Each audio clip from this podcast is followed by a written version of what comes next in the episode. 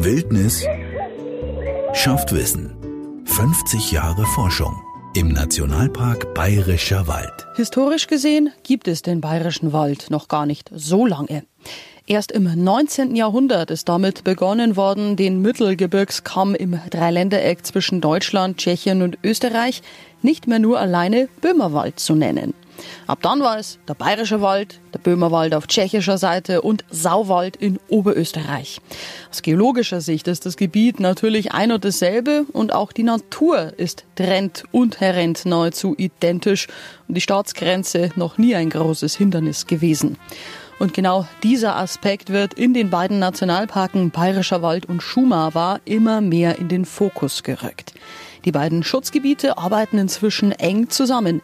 Ein großes Anliegen von Dr. Franz Leibel, dem Leiter des Nationalparks Bayerischer Wald. Also ist natürlich so, dass äh, von der Landschaftsökologie und von der Landschaft her der Nationalpark Schummerwa und der Nationalpark Bayerischer Wald eine Einheit darstellen und es ist halt durch Zufall da eine Grenze dazwischen. Und was das Schöne ist, die beiden Nationalparkverwaltungen arbeiten im Moment sehr, sehr gut zusammen, weil wir letztendlich unsere beiden Nationalparks in die gleiche Richtung entwickeln wollen. Und das merkt man letztendlich in dem, was wir in den letzten Jahren gemeinsam auf die Füße gebracht haben. Wie groß ist da der Einfluss des persönlich sehr guten Verhältnisses zwischen Ihnen und Ihrem Chefkollegen drüben? Naja, das ist natürlich das A und O. Der Kollege Hubeni und ich haben persönlich einen guten Draht äh, zueinander. Äh, wir können gemeinsam in aller Ruhe manchmal ein Bier trinken und uns austauschen.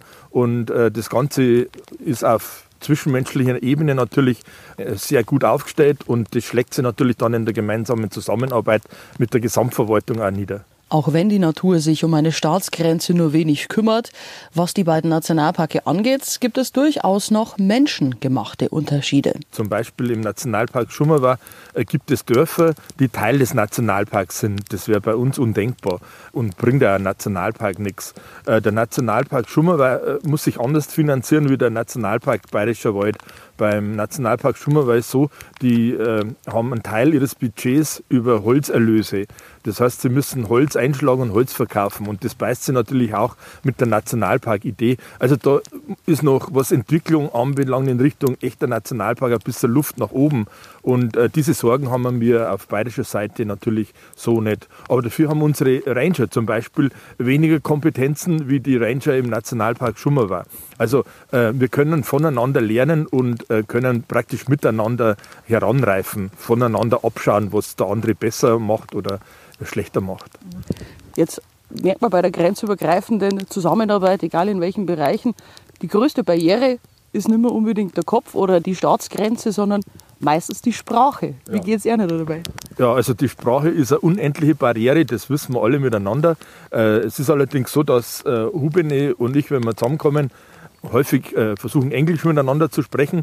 Aber wir haben natürlich einen großen Vorteil mittlerweile. Wir haben einen gemeinsamen Mitarbeiter, der zur Hälfte äh, im Schummerwa tätig ist und zur Hälfte bei uns im Bayerischen Wald.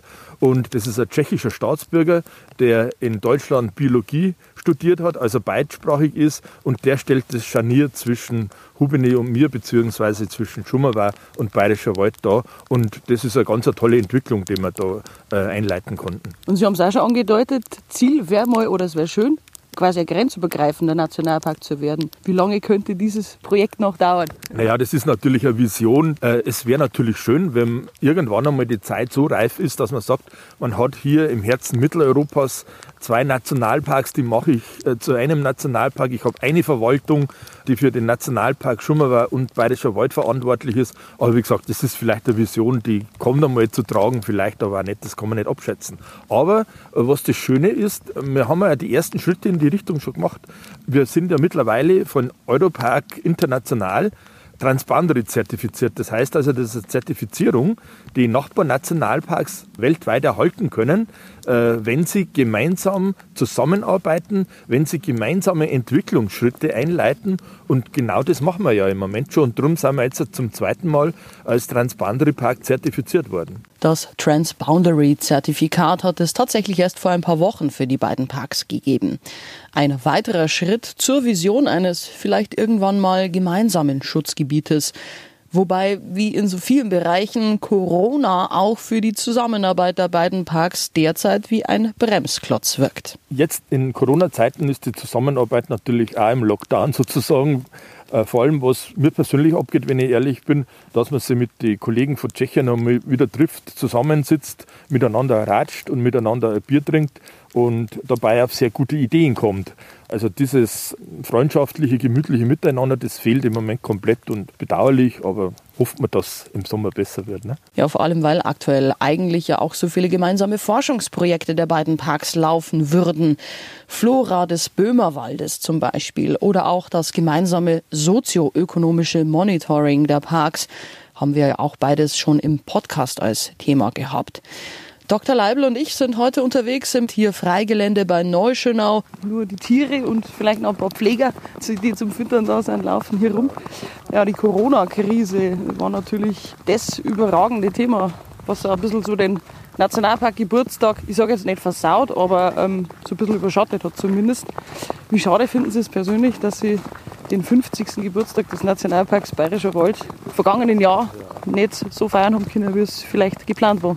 Na, das bedauert man natürlich außerordentlich, das ist keine Frage.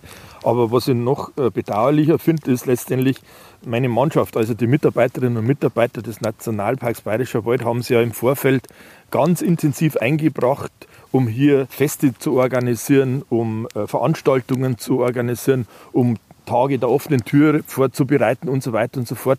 Und wenn dann äh, das von heute auf morgen zusammenbricht, ist das natürlich bedauerlich und äh, war für viele, viele unserer Mitarbeiterinnen und Mitarbeiter natürlich eine große Enttäuschung. Aber so ist letztendlich das Leben und Corona gibt den Kurs vor. Leider war das natürlich auch für Nationalpark-Fans eine gewisse Enttäuschung, aber dadurch haben sie natürlich auch wieder ganz neue Herausforderungen jetzt auch für den Nationalpark, sowohl hier auf der bayerischen Seite als auch für den äh, in Schumacher drüben ergeben. Also gerade so das Thema Massenanstürme, das war schon ja, ziemlich heftig. Wenn man es genau nimmt, hat man eigentlich einmal nachvollziehen können und gesehen, dass der Mensch Natur braucht, Natur gerne aufsucht und das braucht er zu seinem Wohlbefinden. Und darum haben wir mir in bestimmten Zeiten, vor allem wenn das Wetter sehr schön war, wenn Wochenende war, sehr, sehr viele Besucher im Nationalpark gehabt, die eigentlich Natur genießen wollten oder vielleicht auch Natur natürlich genießen, genossen haben.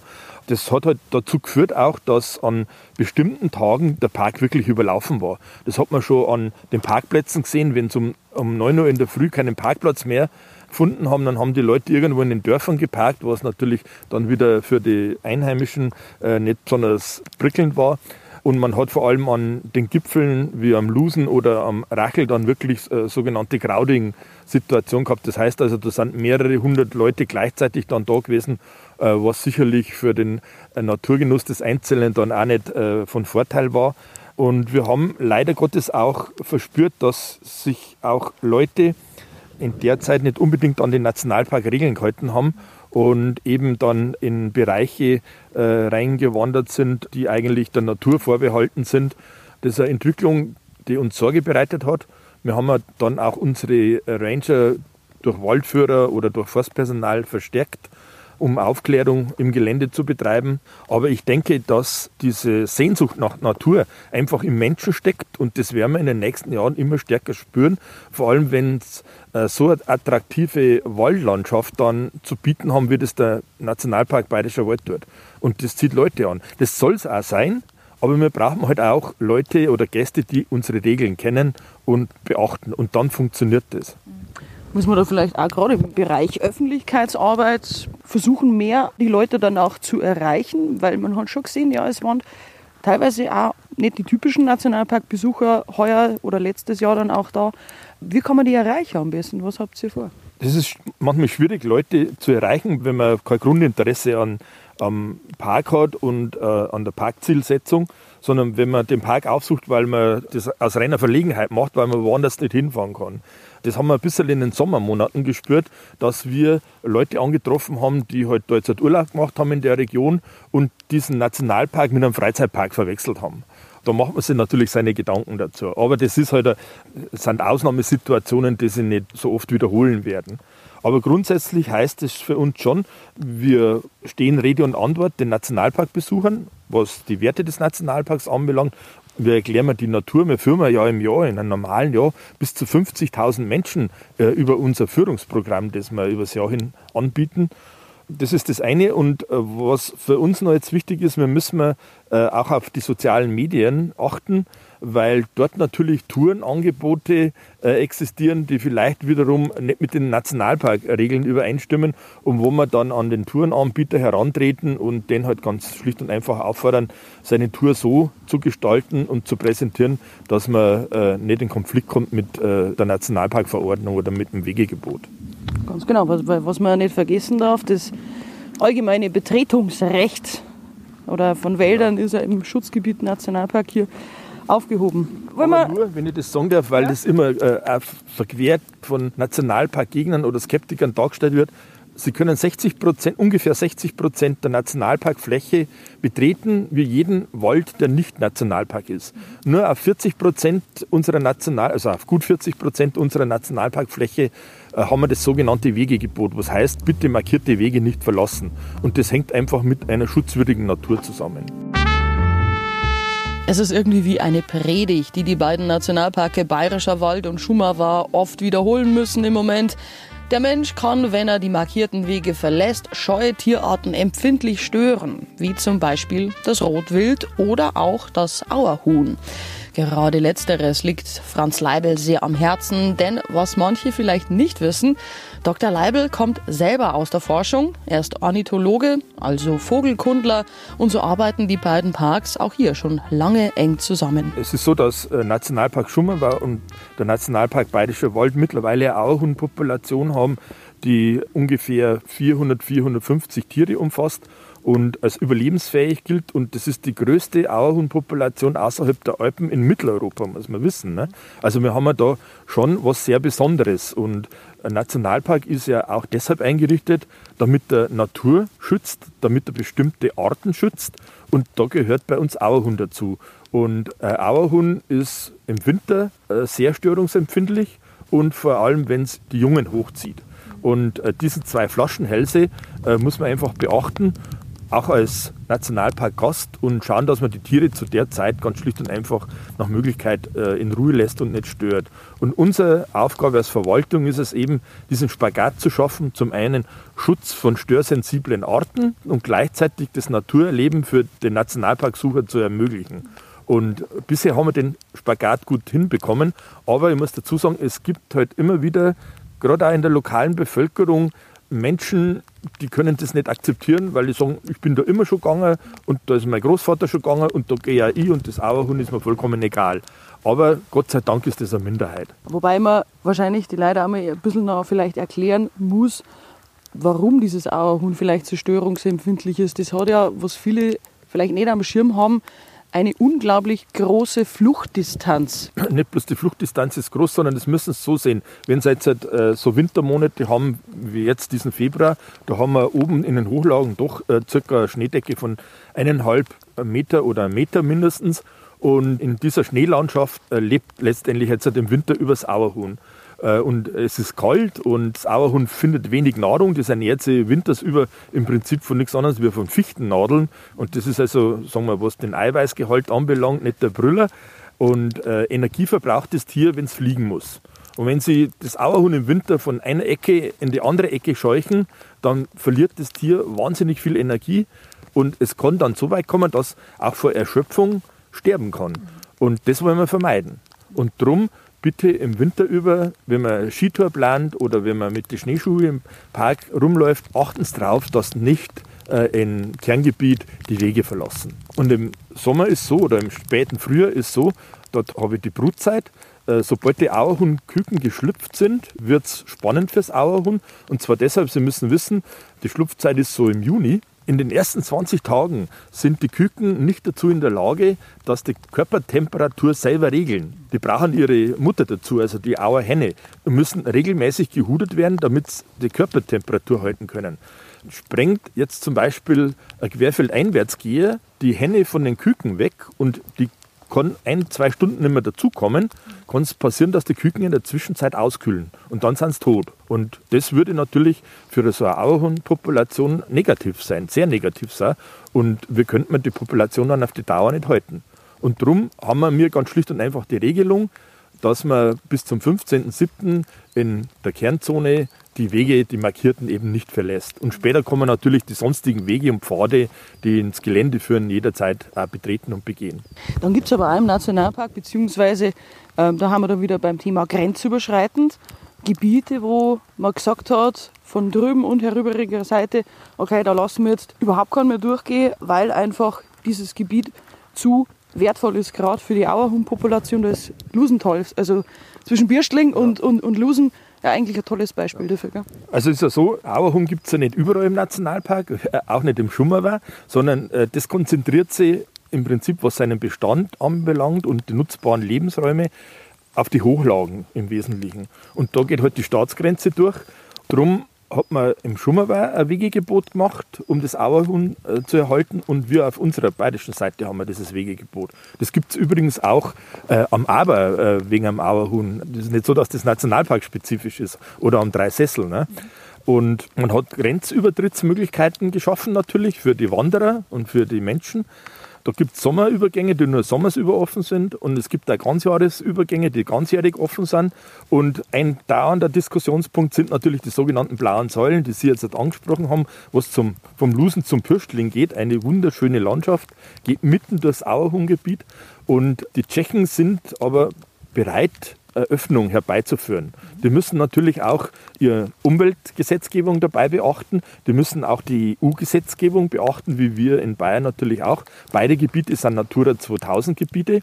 Und das führt letztendlich jetzt dazu, dass man einen ewig langen Abwägungsprozess in Tschechien drüben hat, der schon seit Jahren läuft und wo man im Prinzip noch nicht so ganz klar gekommen ist.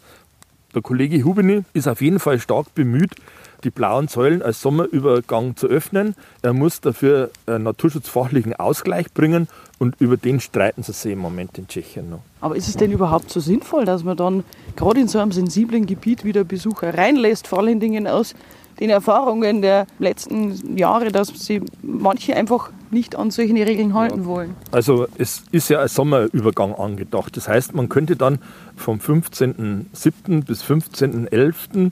den Grenzübergang Blaue Säulen benutzen als Wanderübergang. Und natürlich ist dann der Wanderer gehalten, dass er sich auf den ausgeschilderten Wanderweg, der zum Pürstling dann führen sollte, auch hält und nicht äh, abseits der Wege dann geht. Also das ist das Mindeste natürlich. Ne? Aber wie gesagt, die Tschechen, wenn sie das machen wollen, wissen durchaus, dass sie da eine Störung herbeiführen für diese Art und äh, wollen das ausgleichen, indem sie woanders dann äh, störungsfreie Flächen schaffen für das Auerhuhn. Und wie gesagt, darüber diskutieren sie im Moment noch sehr trefflich. Wie sich eine Öffnung der blauen Säulen dann auf die störungsempfindliche Auerhuhnpopulation im Bayerischen Wald und Schumawa auswirkt, das wird möglicherweise dann auch im schon lange laufenden Auerhuhn-Monitoring der beiden Parks beobachtet werden. Es ist so, dass wir mit unseren tschechischen Freunden seit ungefähr zehn Jahren ein gemeinsames Auerhuhn-Monitoring machen. Also wir laufen da nicht den Vögeln nach und stürmen es dabei, sondern es werden dort Losungen gesammelt und man kann anhand dieser Losungen genetische Analysen machen heutzutage man kann auch verwandtschaftliche Beziehungen herstellen und kann sogar sagen, aha, die Losung, die wir jetzt da bei uns auf unserer Seite da am verlorenen Schachten so jetzt einmal gefunden haben, das gleiche Tier hat man vier Kilometer weiter äh, in Tschechien wieder entdeckt. Dann sagt man auch, dass da eine Bewegung dazwischen ist und die Auerhühner natürlich nicht nur äh, als bayerische Auerhühner oder tschechische anzusprechen sind, sondern die nutzen natürlich den Raum als solches und sind praktisch in zwei Staaten zu Hause. Die haben keine Verständigungsprobleme, so wie wir. Nee, die brauchen auch keinen Pavel Petschka zum Übersetzen. Ja, sie brauchen halt beide Parks zum Überleben. Aber mit Hilfe der Schutzgebiete und den entsprechenden gemeinsamen Forschungsprojekten sollte das auch in Zukunft gelingen können. Das war nicht immer so.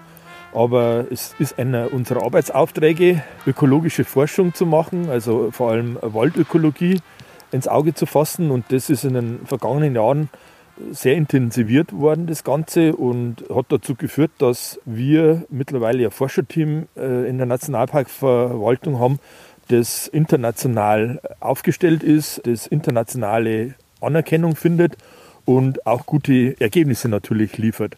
Und äh, die Ergebnisse ergeben sich eben äh, durch unsere Waldentwicklung, weil wir seit Jahrzehnten eben diese wilden Wälder haben, die äh, ohne Hinzutun des Menschen heranwachsen.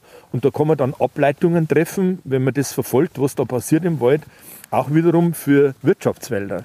Und das macht das Ganze attraktiv und spannend. Und nachdem unsere Forscher eigentlich mittlerweile weltweit vernetzt sind mit anderen Forschungsteams, kann man das natürlich auch entsprechend dann ausweiten, das Ganze, und äh, kann man auch über den Tellerrand einmal blicken. Und das macht die Qualität unserer Forschung aus. Und die internationalen Forscher schauen auch gern über den Tellerrand, nämlich in den Nationalpark herein, weil es gibt immer wieder auch Gruppen anderer Nationalparke, die hier wirklich sich das Ganze anschauen vor Ort. Ja, das ist äh, mittlerweile gang und gäbe, dass wir ausländische Gäste bei uns haben, die sich sachkundig machen.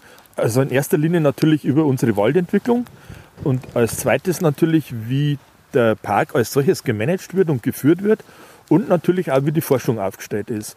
Und da sind wir, würde ich sagen, insgesamt betrachtet recht gut aufgestellt mittlerweile. Also ich, für mein Empfinden kann man schon vorstellen, dass der Nationalpark für viele auch ein Vorbild sein kann. Ja, man kann sich ja schlecht selber loben, das tut man nicht. Aber also wir merken schon, dass wir in der Nationalparkfamilie weltweit mittlerweile äh, schon ein Nationalpark sind, über den man spricht. Vor allem auch, weil man eine ganz konsequente Entwicklung hingelegt hat. Ja. Das ist also äh, nicht ein Nationalpark, wo sie auf und ab gegeben haben mit der Zielsetzung, sondern man hat ganz konsequent die Philosophie Natur Natur sein lassen, umgesetzt, auch mit politischem Rückhalt. Das ist auch ganz wichtig. Und das hat dazu geführt, dass man was zum Herzeigen hat. Und äh, es kommen halt äh, Gruppen von anderen Nationalparks zu uns zu Besuch, um äh, Erfahrung zu sammeln. Wie macht man das? Wie geht man auch mit der Kommunikation um? Wie äh, stellt man sie nach außen hin dar? Und letztendlich, äh, wie stellt man sie zum Beispiel mit der Forschung auf? Und das Ganze ja, findet letztendlich auch darin dann seinen Ausdruck, dass wir Partnerschaften mit anderen Nationalparks in anderen Ländern eingehen, um diesen Nationalparks ein bisschen auf die Sprünge zu helfen, was deren Entwicklung anbelangt. Und da kann die Forschung natürlich auch helfen, wenn man gerade äh, Projekte von Klaus Bessler, von Jörg Müller sich anschaut zum Thema Totholz, Urwaldrelikt, Käferarten und so weiter. Da kann man, glaube ich, auch die anderen Parks, nicht nur die Wirtschaftswälder, sondern auch andere Parks, vielleicht auch die ein oder andere dann Empfehlung oder das ein oder andere tolle Forschungsergebnis mitgeben auf dem Weg. Ja, oder ganz simple Sachen, dass man in anderen Parks, wie zum Beispiel in äh, El Salvador, im Nationalpark Monte Cristo oder jetzt in Albanien im Brespa Nationalpark, ein Fotofallenmonitoring etabliert. Das ist bei uns was Alltägliches, aber für diese Parks, die da in den Kinderschuhen stecken sozusagen, ist das was ganz was Besonderes. Und wenn wir ihnen da helfen können, machen wir das natürlich gern. Herr Leibel, jetzt sind Sie der erste Nationalparkleiter, der aus Niederbayern kommt, der gebürtiger Niederbayer ist, der Straubinger ist. Macht das vielleicht auch einen Unterschied? Haben Sie vielleicht ein bisschen einen anderen Blick auf den äh, bayerischen Wald als Ihre Vorgänger vielleicht auch? Das kann ich so nicht beurteilen, weil ich finde, dass ich tolle Vorgänger gehabt habe, die eigentlich den Park aufgebaut haben und ganz entscheidend zu dem gemacht haben, was er heute ist. Ich habe vielleicht ein bisschen einen anderen Blickwinkel auf das Ganze, weil ich eine andere Ausbildung habe. Ich komme nicht äh, aus der Forstwirtschaft oder Forstwissenschaft, sondern bin von der Ausbildung her Biologe und äh, sehe da vielleicht andere Sachen, die man sonst vielleicht so nicht sieht. Und die Tatsache, glaube ich, dass äh, Forschung bei uns diesen großen Stellenwert im Moment hat, geht auch ein bisschen darauf zurück, dass ich für dieses Thema eine gewisse Neigung habe und der Forschung eigentlich Raum eingeräumt habe und gegeben hat, damit das sie entsprechend auch etablieren kann. Herr Leibel, es liegen noch spannende Zeiten auf jeden Fall vor uns. Das, glaube ich, können wir so schon festhalten. Nicht nur was Corona angeht, sondern auch ja, Themen wie Klimawandel und so weiter. Wenn wir jetzt positiv in die Zukunft blicken, was waren denn noch so Sachen, die Sie gern als Nationalparkleiter erleben werden hier oder umsetzen möchten? Also äh, ich äh, persönlich hätte noch zwei Sachen auf meiner Agenda. Zum einen würde ich gern die Erweiterung des Nationalparks mit zu Ende begleiten, äh, was die 600 Hektar im Bereich Martfinsterau anbelangt. Und das andere ist, es wäre schön, wenn ich es erleben könnte, dass unser Nationalpark 75 Prozent Naturzone hätte. Das heißt also, es ist ein kleiner Schritt dahin, aber es ist ein wichtiger Schritt, der noch nicht getan ist. Uns fehlen noch ungefähr 800 Hektar dazu. Und diese 800 Hektar hätte gerne in meiner Amtszeit noch in Naturzone übergeführt. Und dann ist der Nationalpark von seiner Zonierung, von seinen groben Entwicklung her fertig und ist wirklich ein international anerkannter Nationalpark dann. Und kann seinen Ruf als hervorragender Forschungsstandort vielleicht noch weiter ausbauen. Wir sind gespannt, wohin die Reise in den kommenden Jahren und Jahrzehnten gehen wird. Sowohl Herr Rent im Bayerischen Wald als auch Trent im Schumacher. Wildnis schafft Wissen. 50 Jahre Forschung im Nationalpark Bayerischer Wald. Als Podcast auch in voller Länge auf unserradio.de und auf der Homepage des Nationalparks Bayerischer Wald.